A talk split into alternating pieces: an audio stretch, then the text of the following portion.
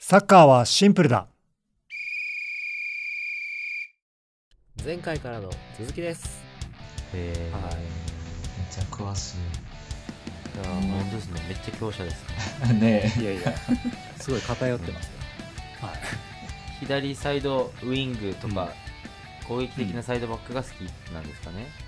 なんかね、その左サイド、爆発力のあるウィンガーが好きなのかなって思いつつ、まあ、でもさっき言ったようにバティストゥータみたいな爆発的な、まあ、シュートを打てる選手も好きだけど、やっぱりなんだかんだベッカムすごい好きだなって思ったりとかして、あ全然足速くないけど、これはうんあれサッカーが好きなんじゃないですか？もしかして。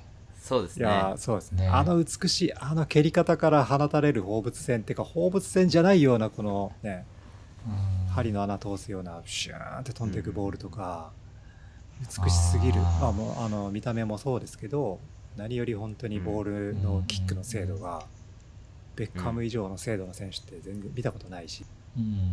すごい美しいな、そうですよね。軌道が綺麗ですよねベッカムは、うん、ベッカムも左？ベッカムは右です。違う。右なんです、ね、あそうですね。ベッカムは右サイドですね、うん。だからね言ってること結構いろいろ一貫してないんですけど 今だとやっぱり三笘選手が日本代表を選ばれてた人の中では一番好きというかハマってますかね？えーっとね、そうですね、やっぱり三笘が、三笘が、まあ、あの、なんていうか、日本代表で三笘見たいっていうよりは、ブライトンで活躍する三笘見たいっていう、うん感じは今してますうけど、日本代表で言ったら、僕は久保建英に頑張ってほしいっていうのが、すごくああ、はいはいあはいですい。左利きですもんね。うん左利きで、やっぱりバルセロナ、若い頃から行った時に、まあ、ずっと本当に久保建英の、その、バルサに行って、多分何歳ぐらいでしたっけ ?10 歳ぐらいでしたっけ？で行った時に、ですね。うんうん今日の久保建英は活躍したかなっていうのをインターネットで検索してへえすごい。全然出てこないんですよねその年そんな、ねスペインのそんな年下の試合の成績なんか、で本当にローカルのスペインのローカルのサイトのなんか限られたところをアクセスしてあまた久保 久保君が3えーすごい点取ったとかね。すごい。すごい。見つけれるのもすごいし読めるのもすごい、やっぱりこう日本人が世界で張り合えるような日本人とか日本代表がそういう風なうんチームになってほしいっていう思いがすごい多分強くってそうれ、ん。うん、やっぱり日本すごいよねって思ってほしいっていうのがきっとあるんですよね。大谷翔平もそうですけど。その久保君を応援してるっていうのはうん。スペインが好きってことですか？えっとね、いや、スペインが好きっていうことではなくて、久保建英っていう日本のはい。宝が世界で、あの最高峰の選手になってほしいっていう期待がね、あまり期待すると良くないですけど、まあ、そういうふうなうん思ってしまうので、久保君をうん応援してる、応援してたって感じですかね。いやうん。ーそうですよね。今はもう所属クラブでも本当にチームの要みたいな感じになってるし、うん。ちゃんと数字でも結果出してるし、うん結構叶いそうですね。そうですよね。もう結構年もいっちゃったなっていうふうに思ってたけど、でもまだまだ全然ね、21まだまだ。22とかでしたっけ、21ですね。久保君ですか？久保君が21歳。あそうですそうです。うんうん。どこのチームにいるんですか？スペインのレアル・ソシエダっていうチームですね。うん。初耳です。あ本当ですか？最近ちょっと力をつけてきたチームかな。レアル・ソシエダうん。うん。うん。チャンピオンズリーグ圏内にいますもんね、あそうなんです。よ4位でしたっけ？うん、そうですね。うん。あれ塚沼さん好きな好きな国とかは？どどこになるんですか？好きな国、はい。ウィーレでどのチームを選びますかみたいな 感じですかそうですね、そういう意味では。プレーでもいいですよ。どんなスタイプレースタイルが好きとかでも。ああ戦術的にどうなんだろうなねあんまり戦術とかそんなにこだわりはなくうんでうんなんとなくウィーレで使うとしたらアルゼンチン使いがち。アルゼンチンイングランド使いがち。あだったかな、イングランド。おやっぱりベッカム応援がやっぱ好きだったのもああそうか、し、ベッカム応援あそうですね。あとナイジェリア。アフリカだとね。はいはいじゃああれですね個の個の質で勝負するようなチームああ確かにそうかもしれない。個うんうんチームチームの戦術っていうよりは個個の力がすごい強いところが好きかもしれないですね。なるほどなるほど。ああな確かに。るほど。じゃあちなみに好きなクラブチームとかはありますか？クラクラブチームはあのジュビロ磐田昔 J リーグでいうとジュビロがそれはね名波浩とかが好きだったのもあってまあジュビロが好きで、うんでそのあうん。とセリエ A だとラツィオが好きだったおのーはなんか水色のユニフォームが好きなのかわかんないですけど。あああシニョシニョーリ昔からねジュビロとラツィオっていうね、うん。そう。ほとんど見た目一緒な色のうん。チームが好き。うん。確かに。ね。確かに。と言いつつもやっぱりマンチェスターユナイテッドは好きでマンチェスターのユニフォーム、うん。持ってたりして、へクラブチームでいうとそうですね。どこかって言われたらマンチェスターユナイテッドかもしれないですね。日本人が所属してるとか関係なしにどこが好きって言われたら。ーうん。最近は知らないですよ、うん、昔のね、昔のね。うん、ペッペッカンとかギグスとかいた頃の、はいはいはいはいはいはいはいうん、ファーガソンの時代ですね。ファーガソン全盛期のね、ね。うん、クリスティアーノ・ロナウドがまだいた頃とかね。若かりし頃のね。出たての頃ね。若かりし頃の。好ロナウド好きですか？きですね。あのあなんていうか彼がそのマンチェスターがあの日本に来た時にあうん。浦和レッズとマンチェスターの試合とあとなんかの試合も見た気がするけどマンチェス、うん。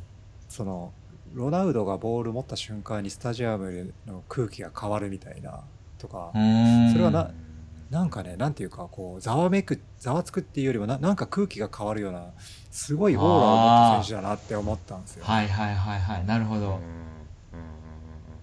わーって歓声が湧くでわけでもなくうみんなが息を飲むのか分かんないけどんうん。なんかやっぱりロナウドがボール持った瞬間に何かが変わってここんな選手見たことないなっていうのをその時感じて。そうかそれスタジアムじゃないとわからないやつですよね。確かに。そうそうですね。多分それはそうだと思いますね。ねえすげえ。何か期待できるようなプレーをかん期待しちゃうんですよね。そうですね。んうん。うんうん僕にとってはまあスタジアムの空気が変わったみたいな風に感じましたけど、うんうんうんうんへおーいい素晴らしい。ーうん。なんなんですしょうません。どのロナウドの話をしてる んですかあ すいませんクリスティアーノ・ロナウドあですね。クリロナですよねはい、クリロナ途です。中からロナウドっていう呼び方に変わったからそうですね。あごめんなさいロナウドがね。実際に見たっていうことですよねあ、そうですね。はい。へえすごいねすごいなんかその他に思い出の試合とかありますか？思い出の試合は、えっと、2つ挙げるとすると、中田英寿のセリエ A デビュー戦と、中村俊輔のウェハチャンピオンズリーグ、マンチェスターユナイテッド戦っていうのが、うん。まあ、思い出の試合かなと思ってて、うんまあ、これは別に僕は見たわけじゃない、あの、現地で見たわけじゃないけど。うん、うんうん。うん、やっぱ中田秀がセリエ A に行って通用するのかと。ペルージャですよねそれまで確かまだカズがジェノアに行っただけだったかな、そうでしたね。うん、カズは1点だけしか取れなかったんだけど、セリエ A で、うん。中田英寿は行ってデビュー戦で2点取るっていう 感じで、そしかも相手がユベントスっていうねそのセリエ A でも最強のチーム。相手に3対2で確か負けたんだったと思うんですけどでもそのうん。中田がユベントスを。その時あのジダンとかねいるようなチームですけど。うん。に。すごかったですねあの時。そう日本人ジャジャポネーゼのうねん。活躍が。すごかったなっていうのとあと中村俊輔のねチャンピオンズリーグでそのマンチェスター・ユナイテッド相手にフリーキック、まあ、2回決めてますけどあれもねあれもすごかったですへねえすごい。そセのルティックそうセルティックの緑と白の縦縞のユニフォームを着てた時の方のユフリーキックかな。あのうん。2つあるんですけど多分 YouTube で検索すると。あのやっぱ放物線がすごい放物線が綺麗でしもうここしかないみたいなところの隅っこに突き刺さって、うん。んね、マンチェスターのファンデルサールキーパーが手届かなくうん。てでスタジアム中がバーって盛り上がるっていう、うん。うんその試合の映像はあのスタジアムから、えー、とスマホで撮った映像とかも含めていろいろあ ありますねそういうの。うん。へえ探してみます。あそう俊介のフリーキック。そうですねベッカムと俊介は同じぐらいのやばさですよね、うん。軌道が、やばさですね。うんうんうん本え当ですよね。軌道。ー、綺麗綺麗というか、うんんもうそ本当ピンポイントでそこだけだよね、入るのっていう。うん。であのフリーキックはやばいですね。でうーんうん。やばいですね。あとねその中村俊輔のね話でもう一つ思い出の試合としてあこれは実際に自分が現地に行ってみた試合なんですけどうん。はい。うん日本日本代表対スロバキア代表だったかな。あの僕は仙台に大学時代いたんですけどその時にスロバキ、キリンカップかなんかでうんえっとね、中村俊輔があの自分の、えっと、ゴールの、うまあ、思い出のゴールみたいなので、まあ、上げてたような綺麗なフリーキックがあるんですけどそれがそのスロバキア戦でで僕もそのゴール裏で見てたんですよねその中村俊輔のフリーキック。へえすげえすごいめっちゃいいとこ。そう。それはね本当綺麗だった試合がだから結構中村俊輔の過去の映像みたいなテレビとかでよくあの流れた時とかにあうんうん。このこのフリーキック裏裏でこれ見てたよみたいなね。感じで。へえすごいね。プチジ裏見やすいですね、フリーキックは特に。そうですね。うん。ちょっとまあそこそこ高中段ぐらいのところから見てたねちょうど見やすい感じのうん。ところで見てました。あとねちょっと言いたかったことを言っていいですか？あはいはい、はい。はい。ぜひぜだからちょっと好きな選手っていう話の中でひ、うん。その成功法で言うと割とそういう、ね、爆発力ある選手みたいなのあるんですけど結構トリッキーな選手とかもいいなって思ってて、うん。はいはいうん誰だろう、あのやっぱりイギータとか。うん。いいああれイギータ。セラビさんイギイギータ知ってましたっけ？はい。名前だけ知ってますあうん。あのスコーピオンキックとかするふざけた選手 そうがいるんですけどねはいいあのイギータとかあとカンポスとかこれもゴールキーパーですけど、うん、そうですね。あのメキシコのメキシコのあのそれがそれこそ94年のアメリカワールドカップの時のメキシコのゴールキーパー、ホルヘ・カンポスっていう選手がいて、彼はあの身長が168センチだかそのくらいなんですよねえ確か。うんうんめっちゃちっちゃいもうちょっとあったかな。めっちゃちっちゃい。まあ、あのそうめっちゃちっちゃいんだけどゴールキーパーやってて、でしかも途中からフ,、うん。フォワードになったりとかもするんですよ。フォワード登録で、だから二刀流ですね。本当ですね。キーパー二刀流。とフォワード。そう。そうですね。へえで結構 PK も止める、うん、やっぱ読みがすごい、うん。うん。うんうんああ知らないな。うん当時は結構メジャーでしたね。カンポスね。へうん。うん、やっぱキャラクターがある選手。だから個人がやっぱ好きなんですね。あんまサッカーあーのそうか。ーやっぱそうですね。うん。うん。うんそれを感じますね。うん。うん。うん。じゃあ塚沼さんのベストイレブンを聞くとうん。今回はちょっと時間の着的に聞いたかもしれないですけど もう個人技がすごい11人が集まりそうですね。うん。確かに、うん。そうですね。だから僕はあのウイーレすげえ弱いんですけどね。え 弱いんですか？と ねまあまあまあ。弱いんですよ。戦術とかね 戦略とかね分かんないんでとりあえず。こうん。この選手のこういうプレーが好きだからこういうところに持ってきたいみたいなのが強くって、もうあーわかる。強引にわかるわかる。うん。強引にそのシチュエーションに持ってこようとして。そのプレーばっかりさせてしまうやつ、ね。あそうですねありますね。そのプレーとかこの選手はここの角度からこういう風に打つのがかっこいいから、うん。別にね、うん。効率よく点取るとかそういうことが関係なくて。はいはいはい。そうですね。うん。プレーを魅了されたいんですよね。そうなんですよ。魅了したいんですよ。うねん。魅了するプレーがすごいやっぱりああそうですね。うん。ナナミがナナミが好きだっていう話も、うんうんうん。ナナミはねすごいなんていうかえそこにパス出すの？みたいなパスを結構出したりするんですよね、あのまあそういう選手もいっぱいいると思うんですけど、なんか、うん。うん。うん。うん。そのファンタジスタの中でもなんかこう、うん。トリッキーなファンタジスタっていううん。あわかりますわかります。説明が、うん、わかります。そこ来るか？みたいな感じのうん。プレーとかで魅了されたいですね。裏切ら裏切られたいですね、うん。うん。うん。そうですね。ありますね。確かに結構イタリアのサッセリエ A とかって割と守りのサッカーだけど、でもファンタジスタとかも多いですよね。そうですよ。イタリアこそファンタジスタ多い気が僕はしてますね。そうですよね。そこは結構意外な感じはあるんですけど。なんかそのがっつり守られるからファンタジスタの力が必要みたいなふイメージがあるうん。うんうんうんかなだから本当にバッチオも好きだしデルピエロも好きだし。そうですね。僕はあとジャンフランコ・ゾーラっていう選手も、ゾラゾラね。ゾーラね。うん。いましたね。アメリカワールドカップかわいそうでしたけど、うん。なんかうん。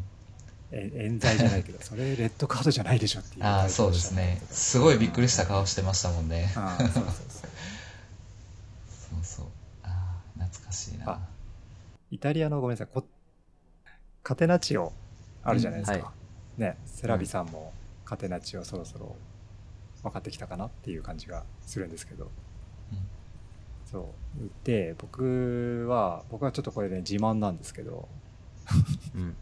あの古典ラジオのうん。うん古典ラジオの、えー、とオフ会うん。かな？まだあの、深井さんとかがまだ出てくれている時のオフうん会、うん。ズームの、うんうんうん。があってその時にあの古典ラジオリスナーの名前をなんていう風な名前にしたらいいかなみたいなのがあったんですよね、でみんなそれぞれコテナーとかねそういうなんかいろいろ言葉があったりとかしたと思うんですけど、でうんうん。みんなそのあの名前をこう書いてる時に僕がチャットで「そのコテナチオ」って書いてたんですよ もうね途中で想像できちゃったそれが さすがです。コテナチオって、まあ、とりあえず、ただつぶやいただだけなんだけど、それをあの、深井さんが拾ってくれほて、そのおうおうなんかコテナ、コテナチオめっちゃ面白いっていうか、かすごい笑っ笑ってくれてたんですよね。へそれがね、すごい個人的に嬉しいですね。一人ほ北総へのうんそうですよね。うん。イタリアのサッカーの戦術のカテナチオとかけてコテナチオって、説明はしてないけど、だから深井さんはきっとし知らないだろうけども、カテナチオ。知らないんでしょうかね、うん。多分。うーん。深井さんはサッカーの話聞いたことないですからね。どうん。イメージないですね。音楽ぐらいですもんね。ねうんまあじゃあ音の響きできそう。コテナチオっていうあその 深井さんの聞 き心地のいい金銭に言葉だった触れたそうなんです。えーいいやいいやあの、そう。この話だけ今日したくて参加しました。この話だけ。その話から弱者の疑問を一つ投げかけてもよろしいですか、はい。はい。ずっと疑問に思ってたことがあって、うんそのイタリアはカテナチオっていう戦術で、うん。あの攻めるより守るっていうのを重視してる。っていう感じなのかなって。でスペインはその逆なのかなって思ってたんですけど、うんそのスペインの選手がイタリアのリーグで、あのうん。所属してプレーしてるとか、うん。イタリアの選手がスペインのリーグにいたりっていうのあはないってことですか？なくはないでありますよ。なくはない。ない？いや。あなくはないあります。た,、うん、ただでもイタリアの選手ってなくあんまり行かないですよね、外にね。イタリアの選手はうん。そうですね。スペインとかイイングランドで活躍できる選手は少ないですね。うーん。なんかい、あんまり行ってるイメージがないですけどね、そもそも。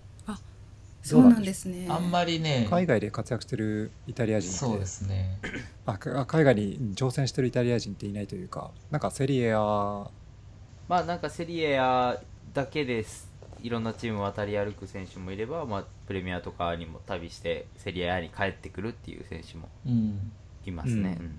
ななんか誰かがまあ、さっきのゾーラとかはね、うんうん。言ってましたけど、プレミアに。誰かが言ってたけどやっぱスペインのリーグが一番難しいって誰かが言言ってました。誰か忘れたけど。誰でしょう？であの多分イメージではねそのスペインリーガとあのえセリエとなんかサッカーやってるサッカーが多分本質的に違うからお馴染んうん。そのリーグで馴染んでる選手は逆に順応しにくいのかなっていう気はしなくはないしうん。うんうんやっぱ活躍ね、うん。はい。できないとこではプレーしたくないし、うん。まあうんあんまり活発にはいってないイメージはありますけどね、お互い。うん。なるほど。うんそうだよなって思いました。うん。全然戦術が違うのにそんなね。あうん。なんなんかねでもイタリア人全員にそのカテナッチョの血が流れてるかっていうと多分そうではなくて、ていうか今の AC ミランもスタメン11人イタリア人1人もいない時とかもあったりするんで。あへえへえそうなん。あそうなんですよ、うん、隣が出るか出ないかでスタメンがイタリア人いるかいないか決まるぐらいなへえ。時もあるんで。感じなんだ。そうそうそうああそう。あそれで言うとあごめん。あの、うん。うん。ちょっとスペインはあれですね。あの多分あアカデミーがあの外国の選手が例えばバルサやったらバルサのアカデミーにもう幼少期というかねあの若い時から行ってる外国の選手とかもいたりするのでそうなってくるとどこの国の選手はあんまり関係なくなってはきてるしそうですね。うんかな。より自由に動きやすくあの EU のあの枠もないしうん。なってはきてますよね多分。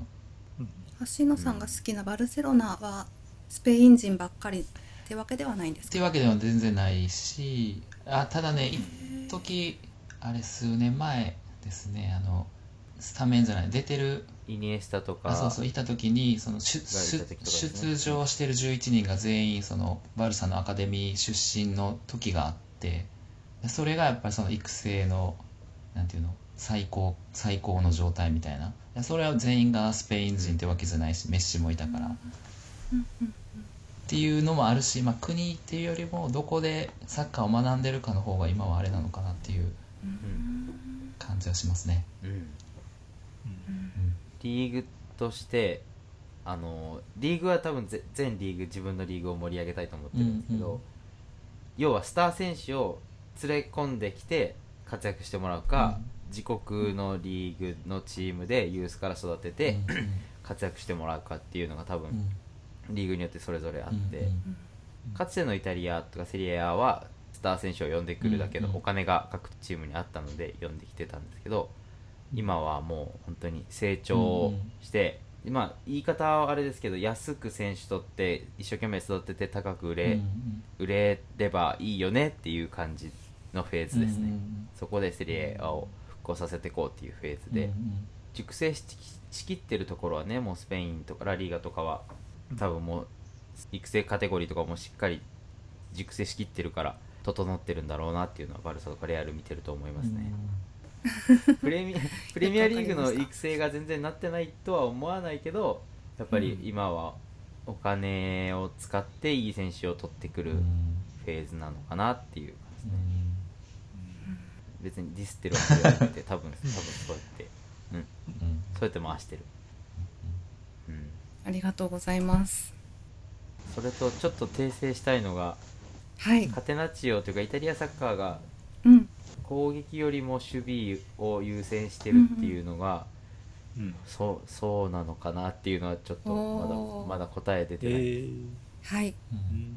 確かに攻撃よりも守備を優先してるんだけど、攻撃のこれまた長くなるやつですよ。そうですね。ごめんなさい。ここでやめます。多分イメージでは攻撃するタイミングを見計らってそれまでがっちり守ってる。うんうんで一瞬のそのチャンスを逃さずにうん。うんすごい選手があのゴールに向かうっていう感じ。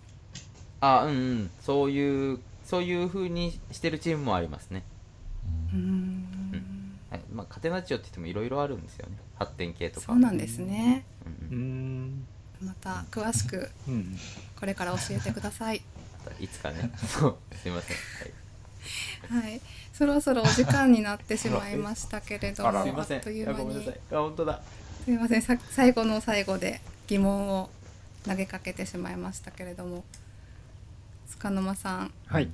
ありがとうございます。ありがとうございます。はい。いや。心残りはないですか？あ本当に。まだまだ話し足りない、あいえいえ。ちょっとね今日こちらこそあのいろいろバタバタさせてしまって申し訳なかったですけども。いえいえ、はいすいまたうん。ちょっとサカプルを聞いてちょっとこううん。サッカーサッカーについてもう一度ちょっとあの、うん。詳し詳しくというかあのみんなとサ楽しくね。ッカーを楽しく、うん。うん。うん語り合えたらいいなと思っているので、うん。うん。またぜひいや嬉しいな。どどんな形でもちょっと参加させていただけたらなとはあ嬉しい。嬉しい。よろしくおはい願いします。ぜひ嬉しいですありがとうございまこちすらこそ今後ともよろしくおお願いししまますすいはい。ろいろ教えてください。よろしくお願いします。サカプルのディスコード内でもね塚沼さん発言してくれてうんうん。嬉しいですよね。嬉しいです。うん。僕僕よりも絶対多いからね。そうそう。ありがたいです。今日はありがとありがとうございました。ありがとうございました。はい。本日のゲストは塚沼さんでしたがとうございありがとうございます。ますありがとうございます